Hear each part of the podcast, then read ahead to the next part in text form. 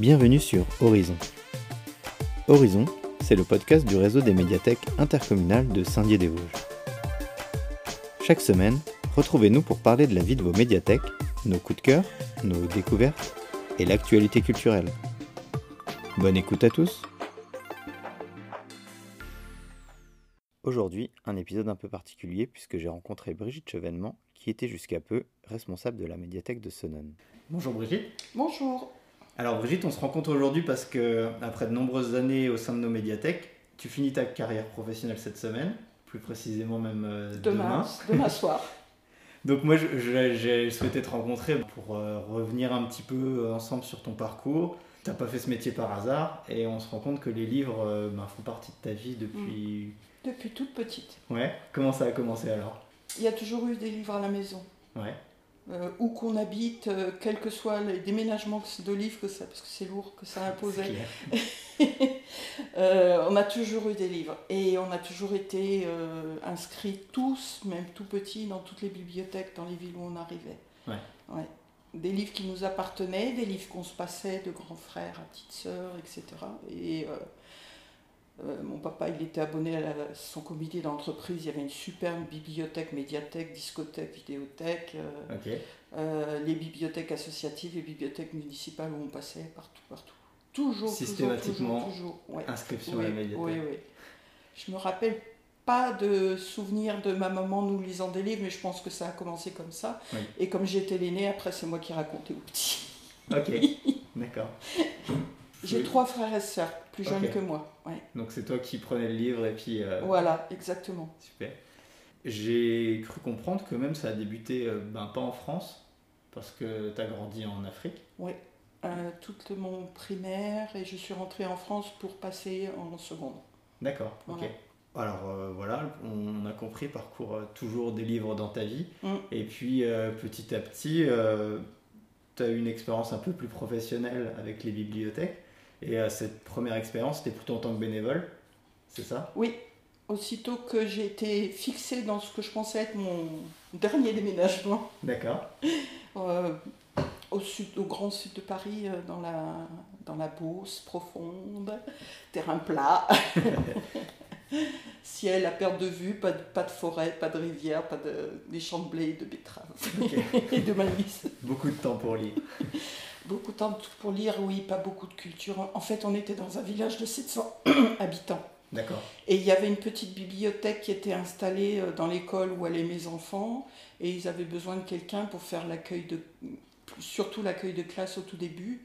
Et puis, comme euh, à l'époque, il y avait déjà aussi les bibliothèques départementales, Oui. ils nous ont fourni en documents pour les adultes et on a fait une ouverture aussi pour le public. Mais c'est vrai que c'était davantage de l'accueil de classe. Du fait que c'était dans l'école, c'est un peu compliqué. Voilà. Là, Mais, c'était euh, le premier doigt dans l'engrenage. c'est le premier doigt dans l'engrenage, mais euh, oui, j'ai fait ça pendant 13 ans, quoi. Donc euh, voilà. Beaucoup d'accueil de classe et un petit peu de Et prêt. un petit peu de prêt, voilà. Ça me plaisait énormément, ça prenait beaucoup de temps parce que bon, il y avait des dons qui arrivaient, qu'il fallait trier, qu'il fallait mettre en rayon. Je, je, je squattais des classes supplémentaires quand je pouvais, donc des, des aménagements. Mais bon, en attendant, je me, je me formais beaucoup. Ouais. Parce que je n'y connaissais rien. du tout. T'apprenais euh, au Voilà, fur et à mesure ouais. des, expériences. Ouais. Et euh, à quel moment tu as commencé à te, de te dire ben, ça me plaît et peut- ben, je peux peut-être en faire un métier? Euh, bah, c'est suite, c'est, j'ai fait 13 ans de bénévolat et après j'ai dit je me forme et je, passe les concours. D'accord, ok. Ouais, ouais. Parce que c'est ce que je veux faire. Et comme dans la commune où j'étais, il n'était pas question que je sois payée pour ça et que je fasse euh, 35 heures par Ouais, ouais. semaine, mais que c'était dans l'Eure-et-Loire, euh, il y avait énormément de postes qui se créaient. D'accord. C'était une époque où les Oui, où bibliothèques les se construisaient, euh, Mhm. il y avait beaucoup d'argent mis pour la- les créations de bibliothèques en fait, dans ces périodes-là. Mhm. Donc euh, il y avait beaucoup de postes. La médiathèque départementale, ils m'ont dit euh, Faut faut, passer les concours, tu peux y aller, vu tout- toutes les formations que j'avais faites sur les différents genres de, temp- Oui, parce littérature. tu étais bénévole, mais tu t'es formé quand même. Je me suis euh, formée à la médiathèque départementale. Toutes les formations qu'ils font pour apprendre à savoir gérer une bibliothèque, en fait, Ouais. avec plein de choses à côté. On, on abordait le cinéma, les nouveautés. Donc, premier concours. Ça s'est passé, alors si tu veux la- l'année, il faudra que je regarde. Voilà. Euh, 97, si c'est ça, je- si je me souviens bien ce que j'ai noté. Euh, à l'époque, ayant eu trois enfants, j'avais le droit de passer les concours, quel que soit mon niveau de diplôme. Oui. Alors que normalement, euh, si on veut être conservateur, il faut être maîtrise, etc. C'était des années fastes où il y avait beaucoup de concours et pendant deux ans, j'ai passé tous les concours qui se présentaient. D'accord. Comme on n'était pas très loin de la région parisienne, je dépendais de la Grande Couronne, j'allais les passer à Paris, quoi. Et des fois à Orléans, parce qu'il y en a eu à Orléans aussi. Et puis, ben, j'ai été reçue à l'oral de deux concours et j'en ai, j'ai réussi celui d'assistante. Et entre-temps, la médiathèque départementale m'avait présenté à une commune qui cherchait quelqu'un, qui m'avait embauché comme agent, oui. et quand j'ai eu mon concours, qui m'a prise comme stagiaire. Donc ça voulait dire qu'ils me gardaient euh, pendant un an, ils n'étaient pas sûrs que je travaille chez eux. Oui. Et puis en plus, ils me gardaient après quand je devenais assistant titulaire. Donc parfait. Euh, Tout s'est bien enchaîné. ça s'est bien enchaîné, voilà. Donc, ça, c'était ta première expérience Première expérience euh, bah, à Ono, pareil dans l'Eure-et-Loire, pas très loin de là où, là où on vivait. Quoi. C'était euh, quel style de... Une commune euh, comme Senon, Étival, 3000 habitants. J'ai toujours travaillé dans des petites structures, plus grandes que mon village, de façon à pouvoir gérer l'ensemble, mais du point de vue professionnel quand même. Voilà.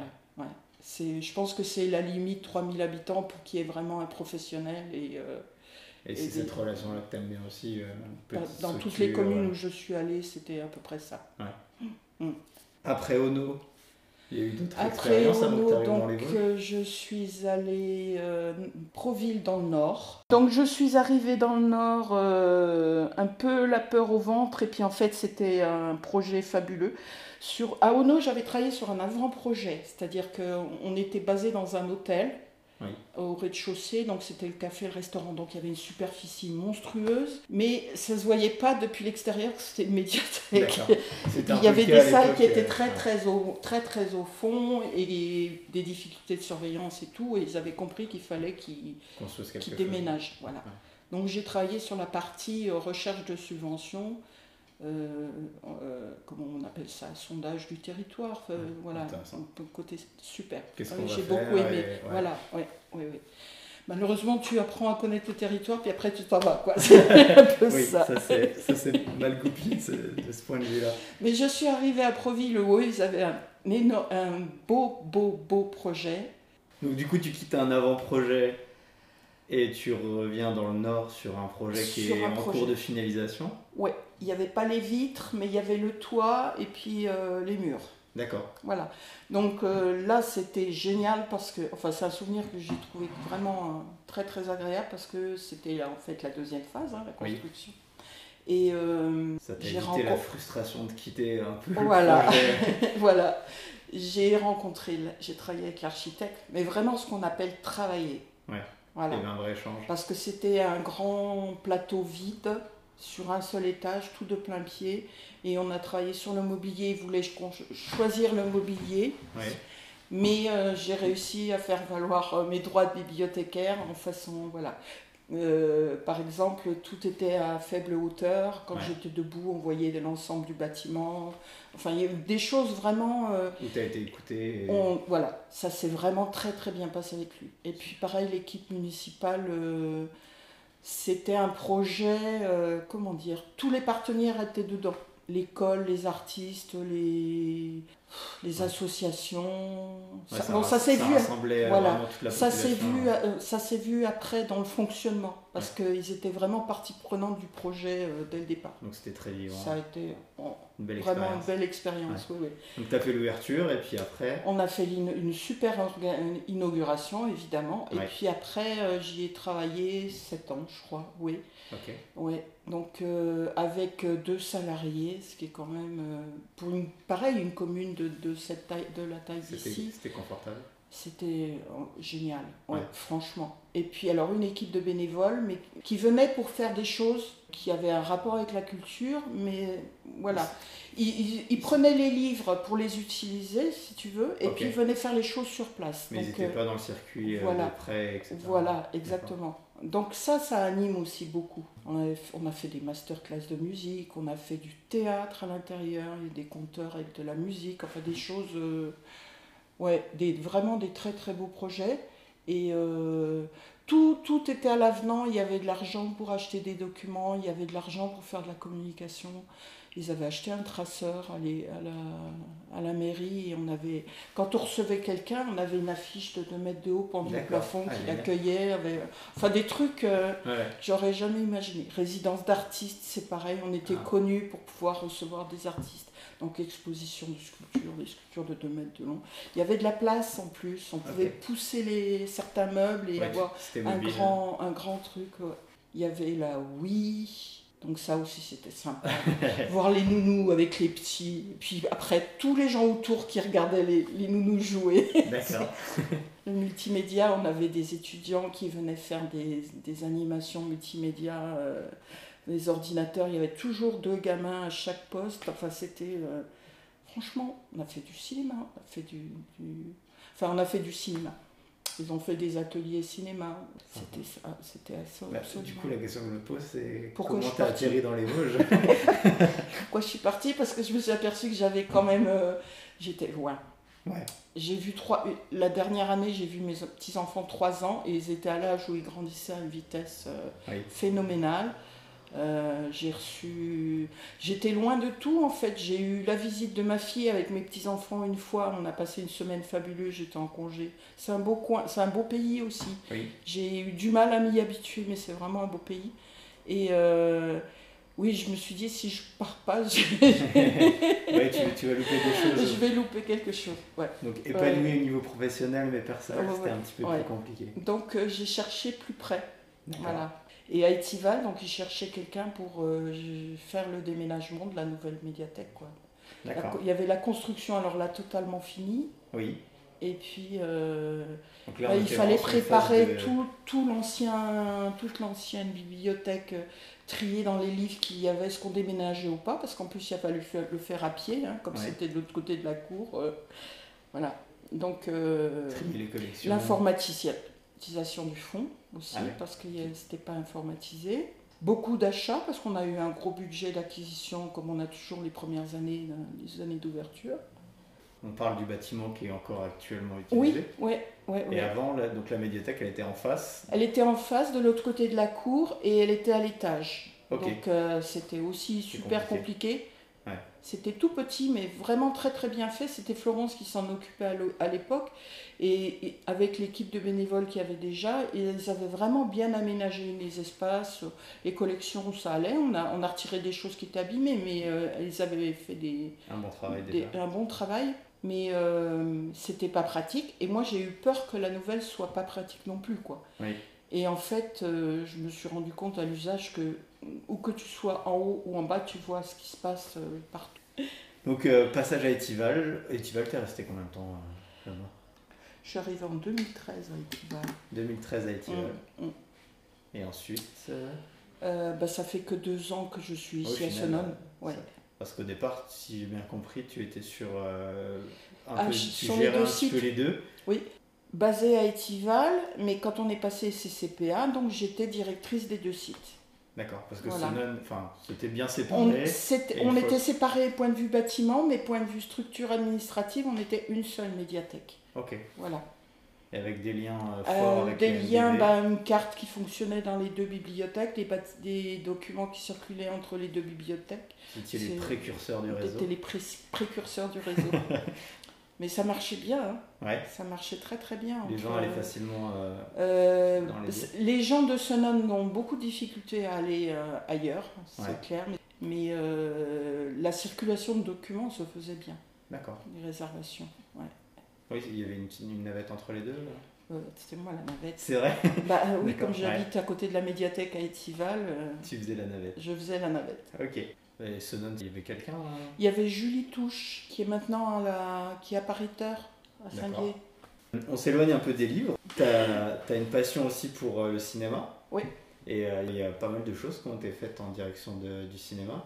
Est-ce que tu peux nous en parler? Alors le cinéma, déjà c'est un goût personnel. Oui. Pareil, mes parents, on allait au cinéma. On a habité en région parisienne quand ils sont revenus en France. Donc, euh, moi, j'étais tout le temps au cinéma. J'ai été à la fac à Paris. euh, quand je voulais sécher les cours, c'était cinéma toute la journée. Donc, D'accord. et puis, euh, les ciné-clubs. Et puis, voilà. Et euh, en fait, le cinéma, il a commencé à Étival. Parce qu'à Étival, il y avait quand même un gros matériel, Oui. qu'on pouvait laisser un écran et un vidéoprojecteur en permanence pendant les festivals. Les gens s'asseyaient, regardaient un court métrage, etc. Ah oui. Et ça, ça permet de faire bien la promotion de la mallette numérique. C'est pour ça qu'il y avait autant de gens inscrits. Parce que concrètement, tu leur présentais ce qu'ils voilà. Et puis eux. moi j'étais à l'étage et j'avais le pareil euh, l'ordinateur qui fonctionnait toujours avec la mallette numérique, donc avec des clips vidéo, avec des choses comme ça, la sonorisation. Mhm. euh, euh, et ça, ça a vraiment bien marché. Et on a fait, je sais pas, peut-être trois ou quatre festivals de court métrage, puisque tu sais, ils sont alternés. euh, Oui. hein, il y en a en début d'année, puis un en septembre. Et euh, ça avait bien fonctionné naturellement, presque, je dirais tout seul. Quoi. Juste en projetant. Voilà. Mm. Mais bon, euh, le dernier, pas, pas celle qu'on a ratée parce qu'il y a eu le confinement, mais donc au mois de septembre l'année dernière, ça s'est très très bien passé. Pour revenir à ta carrière, Oui. et si euh, tu prends un peu de recul par rapport à celle-ci, euh, qu'est-ce que tu pourrais nous dire? Qu'est-ce qui t'a le plus plu? Et à l'inverse, euh, un aspect du métier que tu n'as jamais réussi à accrocher euh? Le plus, c'est le fait d'avoir travaillé sur des beaux projets à chaque fois. Ouais. Je pense que c'est ça. Ouais. Et euh, ce qui me gêne le plus, c'est des fois le, le manque de budget ou le manque de. en termes de ressources humaines. Ça. euh, oh Et puis, non, mais j'ai eu beaucoup de chance parce que, oui, c'était à chaque fois des beaux projets, quoi. C'est. euh, Ouais. Non, non, je suis contente. Et Ouais. euh, de la même façon, si tu devais nous partager un, un- alors sur l'ensemble de ta carrière, un bon et un mauvais moment euh, qui t'ont vraiment marqué, euh, ça serait lesquels? Un bon moment, je crois que ce que j'ai préféré, c'est les résidences d'artistes.